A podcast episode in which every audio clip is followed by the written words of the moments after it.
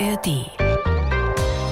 Und ich habe immer gedacht, das Herz ist auch als Organ ein sehr feinfühliges und zartes Organ. Mhm. Das ist es aber vielleicht auch, aber es ist vor allem auch ein sehr kraftvolles, energisches Organ, das ja wirklich eine unbändige Kraft haben muss, um ein Leben lang ohne Pause zu schlagen. Mhm.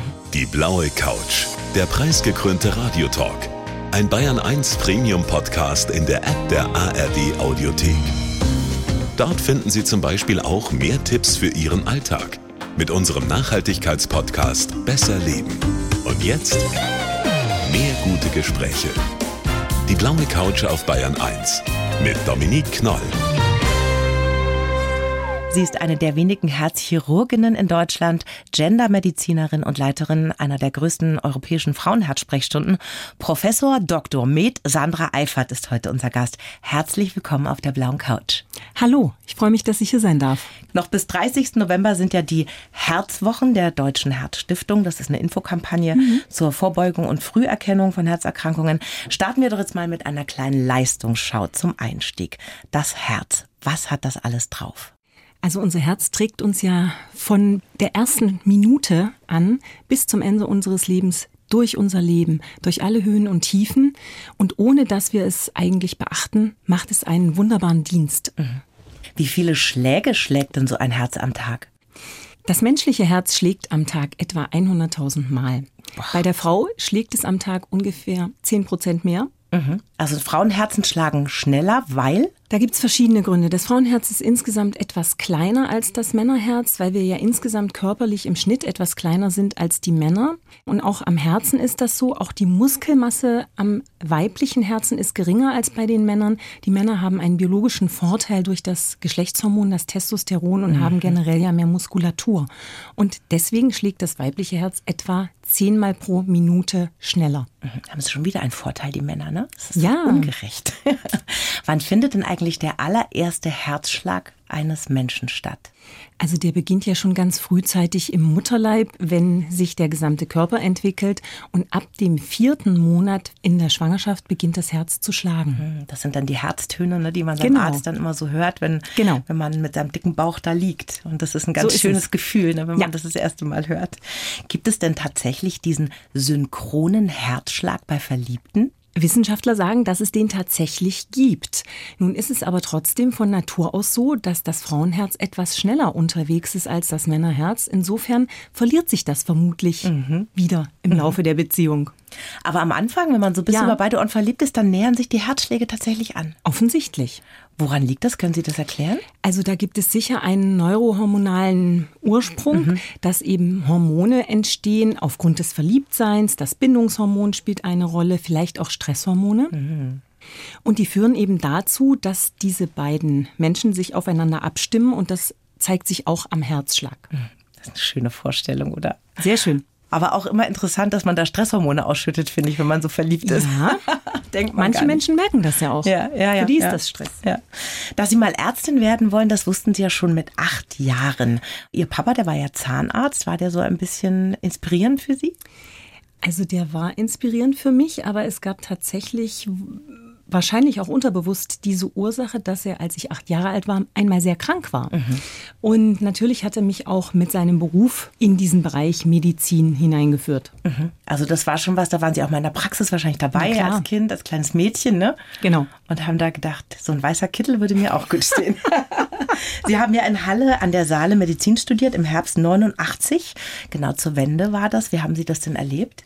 Ich habe das als sehr aufregend erlebt. Das war ja eine wirklich große Umbruchszeit und aus meiner initial kindlichen Vorstellung in der DDR groß geworden, unvorstellbar. Mhm. Interessanterweise hatte aber meine Mutter schon immer, als ich ein kleines Mädchen war, gesagt, es wird eine Wiedervereinigung geben. Ich konnte ihr das nur vorher nicht abnehmen. Mhm. Aber das war eine aufregende Zeit. Hat sich das irgendwie auf Ihr Studium ausgewirkt? Gut, auf das Medizinstudium selbst hat sich das jetzt rein fachlich gesehen wenig ausgewirkt.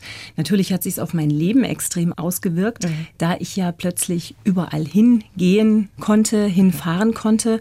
Und das habe ich ja dann auch genutzt. Mhm. Eigentlich wollten Sie ja Gefäßchirurgin werden, hatten dann aber die erste Begegnung mit dem Herz während Ihres Studienaufenthalts in London. Beschreiben Sie doch mal diese erste Begegnung, diese erste Annäherung an das menschliche Herz. Wie war das für Sie? Also Sie müssen sich vorstellen, ich wusste gar nicht, dass ich in die Herzchirurgie komme. Es war einfach so, dass ich am ersten Tag früh in die Herzchirurgie eingeteilt wurde mhm. und dann sofort mit in den Operationssaal gehen konnte. Das wow. war zum einen schon mal sehr aufregend, weil ich ja vorher auch noch nie im Operationssaal gewesen bin und zum anderen natürlich in der Herzchirurgie dann zufällig gelandet bin. Und ich hatte da tatsächlich Ehrfurcht oder Demut, mhm. vor allem vor dem Organ entwickelt. Also einerseits sehen Sie ein sehr kräftiges Herz, das ja wirklich eine unbändige Kraft haben muss, um ein Leben lang ohne Pause zu schlagen. Mhm. Und zum anderen ist natürlich das Herz für uns in einer ganz anderen Dimension auch wichtig.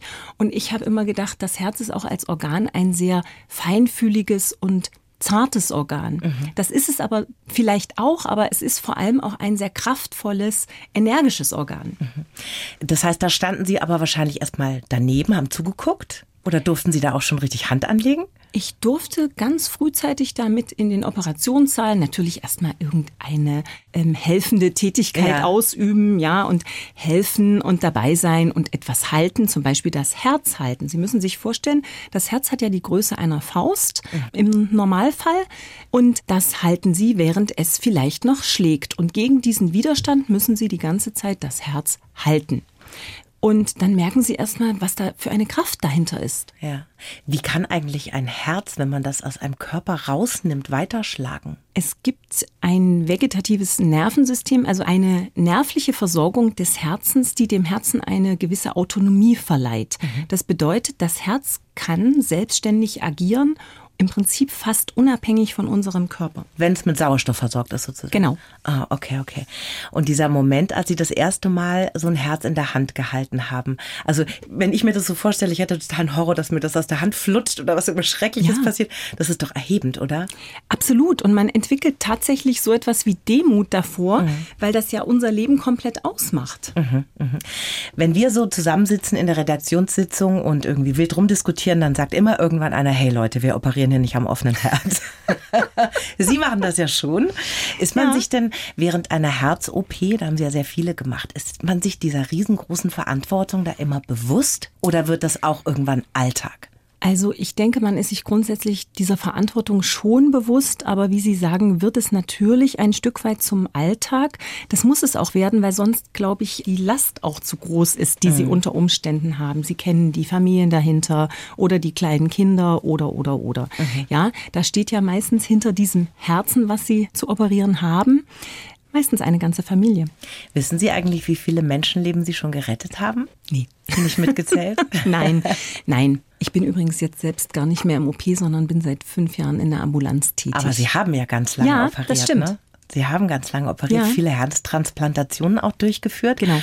Und wie geht man denn da raus aus so einem OP, wenn man weiß, okay, ich habe jetzt etwas getan, damit dieser Mensch einfach ein gutes Leben haben kann weiterhin? Also man geht natürlich gut daraus, mhm. wenn die Operation sehr gut verlaufen ist. Mhm.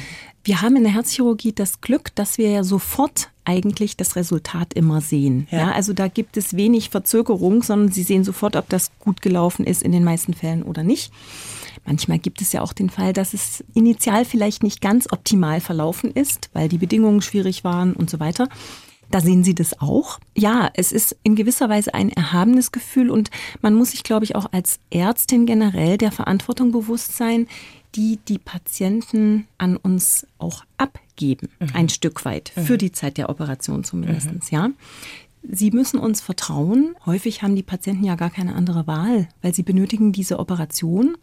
Und am Herzen hat das finde ich zumindest für uns Menschen schon auch noch mal eine andere Tragweite. Mhm. Natürlich sind andere Organsysteme ebenso wichtig und für unsere körperlichen Funktionen ja absolut existenziell. Mhm. Trotzdem ist das mit dem Herzen ja immer noch eine ganz andere Sache. Und auch uns Frauen liegt das Herz ja besonders am Herzen. Kann man doch so sagen. Kann man so sagen, genau. Bedanken sich Patientinnen oder Patienten denn auch mal bei Ihnen nach so einer gelungenen Operation? Also kriegen Sie ja. da mal eine Blume oder einen Brief oder so?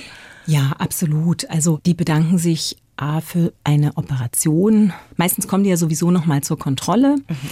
Und die bedanken sich meistens auch für die Behandlung an sich. Ja, also ich bin jetzt in einem Bereich tätig, wo ich vor allem Patienten mit einer schweren Herzschwäche sehe.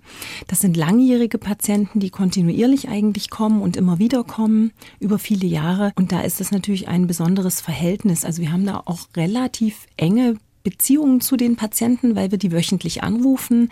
Und dadurch hat man, ob man will oder nicht, ja einen ständigen Bezug. Und insofern bedanken die sich selbstverständlich. Und wir versuchen die auch bestmöglich zu behandeln. Ja, Sie haben ja 16 Jahre an der LMU in München gearbeitet, waren zwölf Jahre lang eine sogenannte Entnahmechirurgin. Was haben Sie denn da genau gemacht? Ich war im Transplantationsteam der damaligen Herzchirurgischen Klinik, zum Teil im Transplantationszentrum München angestellt und zum Teil eben in der Herzchirurgie.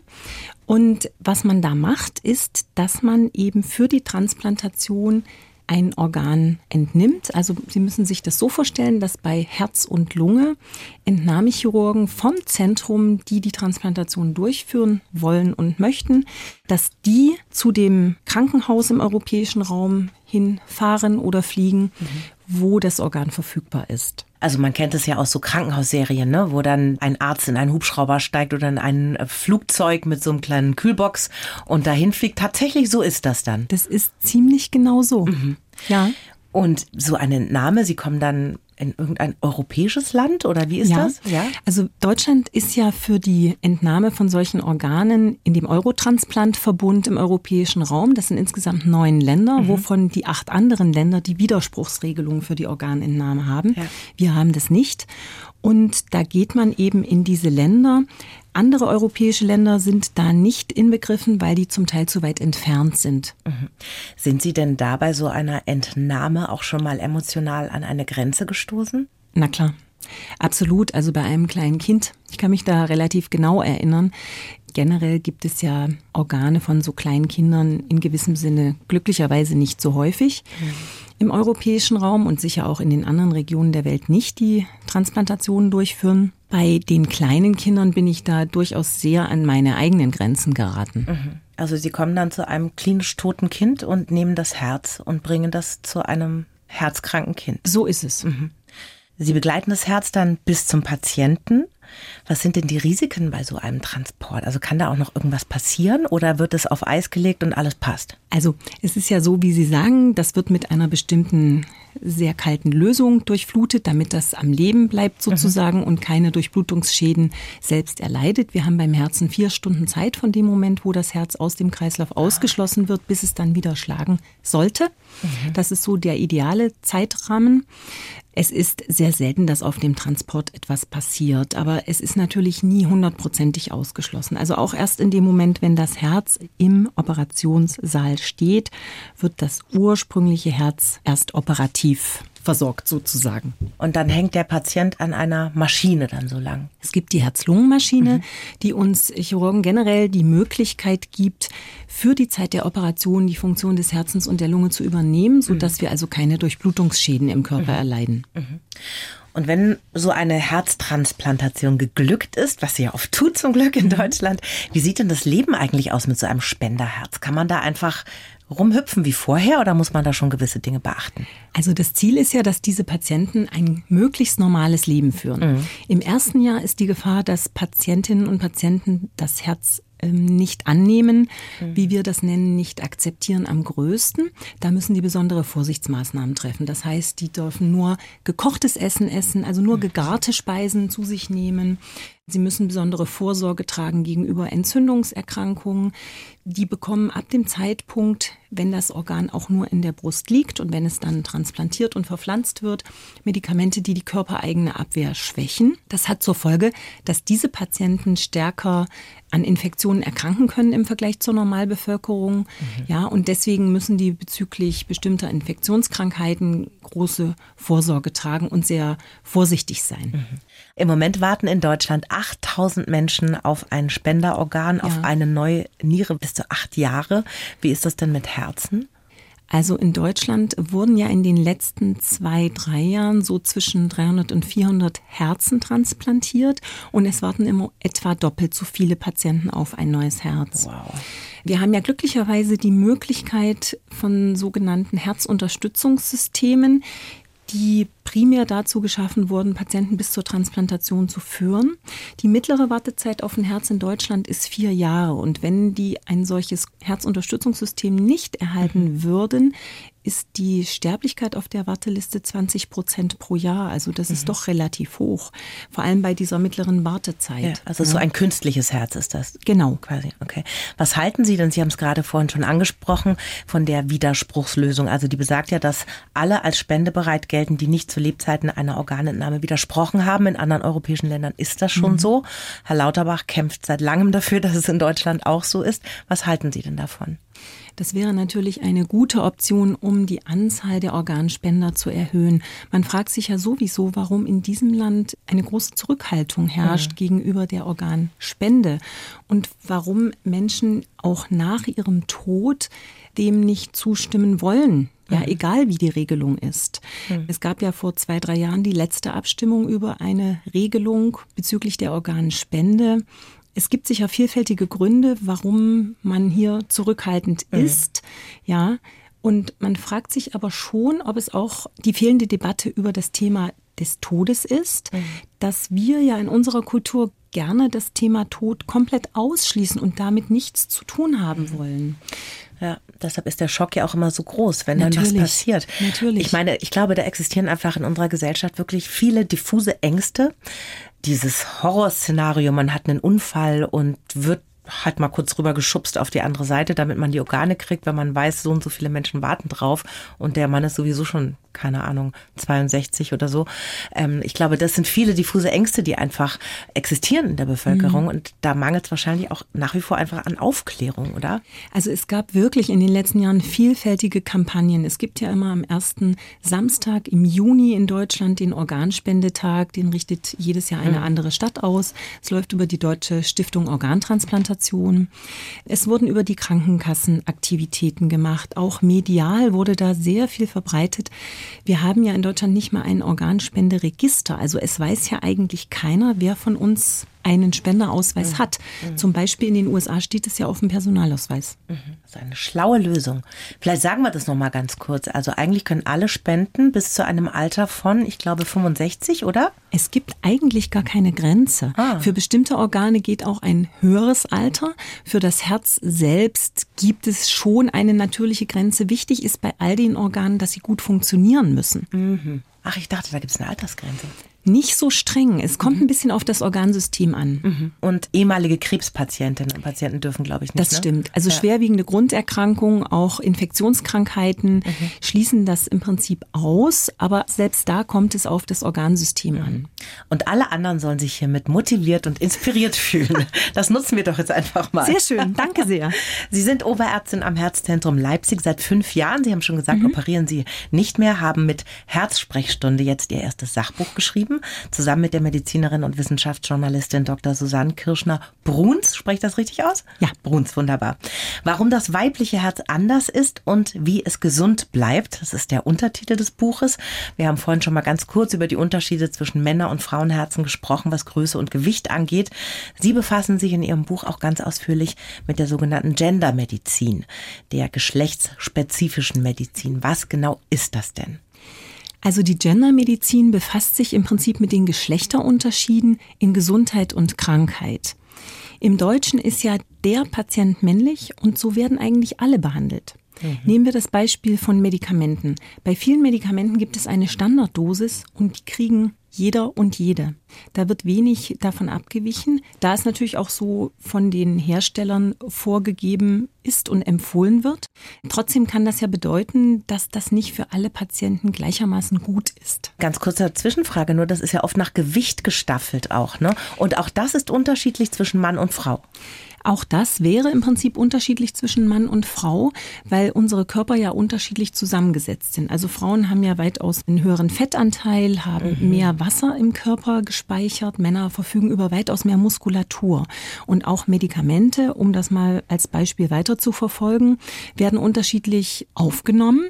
Dann ist es ja so, dass bei den Frauen durch den monatlichen Zyklus oder generell durch den Hormoneinfluss Medikamente zum einen anders und vielleicht auch unterschiedlich langsam oder oder schnell aufgenommen und auch wieder ausgeschieden werden, dass sie anders verstoffwechselt werden mhm. und dass sie anders gespeichert werden. Und das führt natürlich dazu, dass die Wirkung beeinflusst werden kann. Mhm. Eine Stelle, an der ich wirklich sehr gestaunt habe in Ihrem Buch, ist die, als Sie von den Anzeichen für Herzinfarkte bei Männern und Frauen geschrieben haben. Die sind nämlich tatsächlich komplett unterschiedlich, ne? Die können tatsächlich komplett unterschiedlich sein. Also das Beispiel Herzinfarkt ist wirklich ein sehr gutes. Wir kennen aus den Lehrbüchern als Mediziner oder auch in den medizinischen sonstigen Berufen kennen wir immer dieses typische Beispiel. Der Mann kommt mit Beschwerden hinterm Brustbein, vielleicht auch in der linken Brusthälfte mit Ausstrahlung zum Arm, hat einen ganz fatalen Schmerz. Das kann Frau haben, aber das muss Frau nicht haben. Häufig ist es ja so, dass bei den Frauen die Beschwerden eher etwas unspezifisch sind. Also wir Frauen sind ja sowieso viele Jahre durch die Hormone sehr gut vor Herz-Kreislauf-Erkrankungen geschützt. Mhm. Besonders das Östrogen erweist uns da einen sehr großen Dienst. Und mit Mitte 40 lässt ja etwa der Spiegel dieser Hormone nach, also mhm. die sinken etwas ab und fallen dann ab. Und damit lässt auch eben dieser Schutz durch dieses Hormon nach. Das bedeutet, es kommt zum einen viel später. Die Frauen können andere Beschwerden haben, zum Beispiel Übelkeit, Schweißausbrüche. Sie sind nicht mehr so gut belastbar. Sie sind schneller ermüdbar. Und ja, bei diesen genannten Symptomen denkt man jetzt nicht primär an das Herz. Es kann aber auch am Herzen liegen. Aber gibt es denn auch so typische Anzeichen bei Frauen, wie es die bei Männern gibt? Also dieses Ziehen im linken Arm, was man neben Film ja immer so sieht, ne? Gibt es sowas auch bei Frauen? Eben nicht ganz so genau, ja. Mhm. Also das können die haben, aber das müssen die eben auch nicht haben. Das hängt eben auch damit zusammen, dass sich diese Geschlechterunterschiede jetzt nicht nur an der Symptomatik festmachen, sondern beginnen schon mit den Risikofaktoren, zeigen unter Umständen andere diagnostische Bedingungen und das hat dann eine Konsequenz auch für die Therapie, die sich anschließt. Also es gibt nicht so ein typisches Zeichen bei Frauen. Nein. Okay. Eher nicht. Kompliziert. Ist leider etwas kompliziert, genau. Und das macht es natürlich auch dann für die Behandler etwas komplizierter. Mhm, mhm. Bei Frauen ab dem 50. Lebensjahr sind Herz-Kreislauf-Erkrankungen die Todesursache Nummer eins. Das habe ich auch in Ihrem mhm. Buch gelernt. Liegt das auch an der fehlenden Früherkennung oder auch falschen Behandlung? Es liegt sicher zum einen daran, dass wir, wie eben schon gesagt, viele Jahre sehr gut geschützt sind. Mhm. Und grundsätzlich sind zwei Drittel der Patienten mit Herz-Kreislauf-Erkrankungen generell Männer. Also die haben da schon eine schwerere Last. Trotzdem mit dem Abfall der Hormone entwickeln sich die Risikofaktoren anders. Zum Beispiel entwickelt sich dann mit dem Abfall der Hormone bei den Frauen Bluthochdruck oder die Zuckerkrankheit. Und diese beiden sind auch die führenden Risikofaktoren inzwischen für die Entwicklung von Herz-Kreislauf-Erkrankungen bei Frauen. Mhm. Ja, neben anderen Risikofaktoren, die noch für Frauen spezifisch sind. Und dann kommt eben dieser hormonelle Schutz für die Frauen in jüngeren Jahren zum Tragen. Bei den Männern tritt ein Herzinfarkt im Schnitt im Alter von 60 Jahren auf und bei den Frauen im Schnitt mit 70. Mhm. Laut einer Studie, die zitieren Sie auch in Ihrem Buch, überlebt man als Frau einen Herzinfarkt eher, wenn man von einer Kardiologin behandelt wird. Das fand ich ziemlich erschütternd, um ehrlich zu sein. Mhm. Das ist doch aber eigentlich auch ein Armutszeugnis für viele Ärzte, oder? Zum einen gibt es ja nicht ganz so viele Kardiologinnen. Mhm. Ja, ähm, schade eigentlich. Aber Sie haben tatsächlich recht, bestimmte Studien zeigen solche Ergebnisse. Mhm. Das heißt nicht, dass die Männer nicht darauf achten, also die männlichen Kollegen, das möchte ich auch keinesfalls sagen.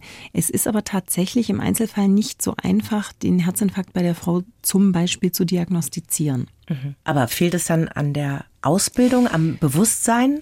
In der Ausbildung hat sich inzwischen ganz gut entwickelt. Also in den letzten 20 Jahren hat sich ja die Gendermedizin in Deutschland ganz gut entwickelt.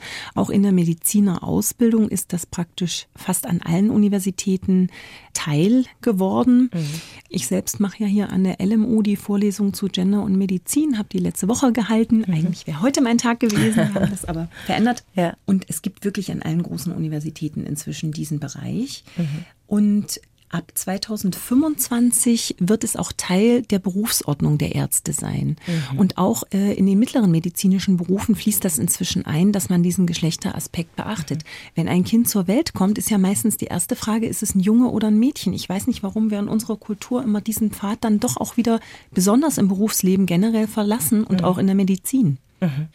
Heißt das dann in der Folge, dass Frauen meistens auch Therapien bekommen mit Herzerkrankungen, die eigentlich auf Männer ausgelegt sind?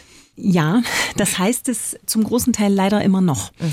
Also in Studien sind ja Frauen oder weibliche Probanden häufig nicht integriert, weil sie einfach durch die Schwangerschaften oder wegen möglicher Schwangerschaften geschützt werden sollen mhm. und damit schon mal rausfallen. Dann ist es natürlich auch so, dass die Hormone da einen Einfluss haben können und den mhm. möchte man eigentlich herausfiltern, sodass häufig männliche Probanden oder auch männliche Versuchstiere, je nach Versuchsaufbau, integriert werden. Das kann für die Frau gut sein, das muss aber nicht in jedem Fall für die Frau gut sein. Eine Lösung dafür gibt es ja dann aber nicht, oder? Wenn man sagt, Hormone würden ein Ergebnis verfälschen hm. Und Frauen müssen wegen der Schwangerschaft geschützt werden. Ist ja irgendwie Doch. schwierig. Also man sollte auf jeden Fall Versuchsreihen und experimentelle Untersuchungen sowohl an Männern als auch an Frauen austesten mhm. und an beiden Geschlechtern ausrichten, damit man im Prinzip ein wirklich hinreichendes Ergebnis überhaupt haben kann. Mhm. Man kann zum Beispiel sogar auch noch sowohl beim Mann die männlichen Hormone als auch bei der Frau die weiblichen Hormone für eine bestimmte Untersuchung blockieren. Mhm. Theoretisch, ja. Und dann sehen Sie genau, wie der Effekt ist. Normalerweise zeigt sich in diesen Ergebnissen oder bei Studien, die solche ähm, Experimente so verfolgt haben, dass sie eben auch die Hormone von Männern und Frauen oder männlichen und weiblichen mhm. Tieren blockiert haben, da zeigen sich die besten Ergebnisse. Und da kommt häufig raus, dass eigentlich immer der Hormonhaushalt, der für eine bestimmte Altersgruppe normalerweise vorgesehen ist, das beste Auskommen hat. Mhm. Trotz der ganzen schlechten Nachrichten für die Frauen möchte ich noch einmal betonen, dass nach dem letzten deutschen Herzbericht aus dem Jahr 2022 die Sterblichkeit nach dem Herzinfarkt bei Frauen um 34 Prozent gesunken ist und bei den Männern immerhin um 26 Prozent. Das heißt, das Auskommen nach einem Herzinfarkt hat sich in Deutschland deutlich verbessert in den letzten zehn Jahren. Und worauf führen Sie diese Verbesserung zurück? Auf die Beachtung von bestimmten Risikofaktoren, auch auf die Beachtung der Symptome unter geschlechtsspezifischem Aspekt und unter geschlechtsspezifischer Diagnostik und Therapie. Sie kennen ja sicherlich Johnny Cash, oder? Und Sie kennen June Carter, seine Frau. Sie waren sehr lange sehr glücklich verliebt und verheiratet. Es war eine wilde Beziehung. June Carter ist irgendwann gestorben und nur drei Monate später ist Johnny Cash ihr gefolgt. Wir sprechen über das Broken Heart Syndrom. Das gebrochene Herzsyndrom, das gibt es tatsächlich wirklich. Was passiert denn da? Also das ist wirklich ein sehr spannendes Krankheitsbild, wenn ich das aus ärztlicher Sicht so sagen darf. Mhm. Also was da passiert, ist, dass auf eine emotionale Stresssituation eine Herzerkrankung sich entwickelt. Hierbei haben auch Frauen Symptome eines Herzinfarktes. Sogar wenn man sagen möchte, des männlichen Herzinfarktes. Und dann gehen sie zur Untersuchung, dann wird im Normalfall eine Herzkatheteruntersuchung durchgeführt. Die zeigt nicht die Veränderungen wie bei einem eigentlichen Herzinfarkt, mhm. aber es zeigt sich, dass die Beweglichkeit vor allem der linken Herzkammer ganz stark eingeschränkt ist und eine bestimmte Form aufweist. Als emotionales Stressereignis bei Frauen kommt in Frage natürlich der Tod eines geliebten Angehörigen, das Verlassenwerden, aber auch Mobbing am Arbeitsplatz. Und wie Sie richtig sagen, ist es ja so, dass zu 95 Prozent von diesem Krankheitsbild Frauen betroffen sind. Davon sind 90 Prozent älter als 50 Jahre. Also es scheint doch auch einen hormonellen Zusammenhang mhm. zu geben. Die Kollegen der Lübecker Universitätsklinik haben sich wirklich viel damit beschäftigt. Es ist ein sehr spannendes Krankheitsbild, kann heutzutage aber sehr gut behandelt werden. Mhm. Aber dass es so viel mehr Frauen sind, die mhm. unter diesem Broken Heart Syndrom leiden, hat es was damit zu tun, dass Frauen sich, keine Ahnung, Dinge mehr zu Herzen nehmen, emotionaler, empathischer sind? Ganz genau so ist es. Also es scheint sich ja bei diesem Krankheitsbild darum zu handeln, dass eine Überempfindlichkeit gegenüber bestimmten Stressoren besteht. Und mhm. generell sind Frauen auch gegenüber emotionalem Stress viel empfindlicher. Wahrscheinlich liegt es einfach in unserer Natur, dass wir deutlich feinere Antennen haben als die Männer. Das meine ich jetzt nicht bösartig, sondern ich meine das wirklich evolutionsbiologisch scheint das ja so unser Programm zu sein, dass wir da ganz aufmerksam mhm. reagieren und feinfühlig reagieren. Und damit scheint das was zu tun zu haben. Mhm. Gibt es denn eigentlich auch geschlechtsspezifische Therapien oder Behandlungen nach einem Herzinfarkt? Ja, es gibt sogar Rehabilitationskliniken, die unter Geschlechteraspekt behandeln. Mhm. Auch hier die Klinik Höhenried macht das zum Beispiel hier in Bayern. Mhm. Es gibt aber grundsätzlich natürlich auch, was die Stressverarbeitung und die Stressbewältigung auch nach einem Herzinfarkt anbelangt, neben den üblichen medikamentösen Therapien unter geschlechtsspezifischem Aspekt. Also die medikamentösen Therapien nach einem Herzinfarkt, die unterscheiden sich im Moment nicht wesentlich zwischen Männern und Frauen. Mhm. Bestenfalls gewichtsadaptierte Medikamenteneinsatz, aber an sich nicht. Man könnte auch sagen, wenn die Patienten zum Herzkatheter kommen, da ist die Komplikationsquote bei den Frauen etwas höher, weil sie wiederum feinere Gefäße haben. Der Herzkatheter wird ja meistens über die Leiste oder über den Arm angelegt mhm. und dann wird das betreffende Gefäß, das verschlossen oder eingeengt sich darstellt, wieder eröffnet. Mhm. Dabei haben Frauen eine etwas höhere Komplikationsrate, weil eben alle Strukturen sowohl am Herzen als auch eben in der Leiste in dem Fall gefäßmäßig etwas kleiner ist. Mhm. Das ist so und auch bei der Operation gibt es da ganz deutliche Unterschiede, dass die Frauen auch eine höhere Sterblichkeit haben, wenn sie bezüglich der Herzkranzgefäßerkrankung operativ versorgt wird. Da haben wir ganz viel drüber gesprochen, was alles schieflaufen kann. Damit das gar nicht erst so weit kommt, dass mein Herz schlapp macht oder irgendein Problem ja. macht, gibt es natürlich ganz viele tolle Ideen, was man alles tun kann. Bewegung gehört natürlich dazu. Das mhm. wissen wir alle. Wie viel müssen wir denn machen? Also die Deutsche Herzstiftung empfiehlt fünfmal pro Woche 30 Minuten Bewegung. Ah, mhm. und dazu zählt auch in die Arbeit raten zum Beispiel. Absolut, mhm. absolut. Ja, gut und richtig ist eigentlich alles, was Spaß macht. Mhm. Ja, wichtig ist für Frauen auch je nach Altersgruppe zum einen, dass man wirklich ein Cardiotraining macht, dass man äh, sich auch mal anstrengt und sich mal auspowert. Aber genauso wichtig, besonders für die Frauen, ist auch die Entspannungsphase. Mhm.